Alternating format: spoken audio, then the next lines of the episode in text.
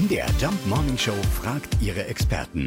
Fakt oder Fake? Wir fragen Luise Hoffmann von der Verbraucherzentrale Thüringen. Ja, stimmt es, dass schwarze Oliven gar nicht von Natur aus schwarz sind, sondern extra gefärbt werden? Also hier muss man ganz genau hingucken. Grüne und schwarze Oliven sind eigentlich dieselbe Pflanze und das sind eigentlich nur unterschiedliche ähm, Reifegrade. Also wenn man die länger am Baum gelassen hätte, wäre eine grüne Olive eine schwarze Olive geworden.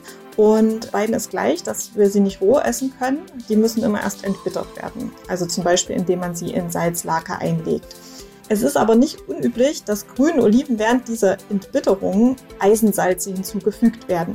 Und diese führen dann dazu, dass sich die Oliven dunkel verfärben und auch so schön dunkel bleiben.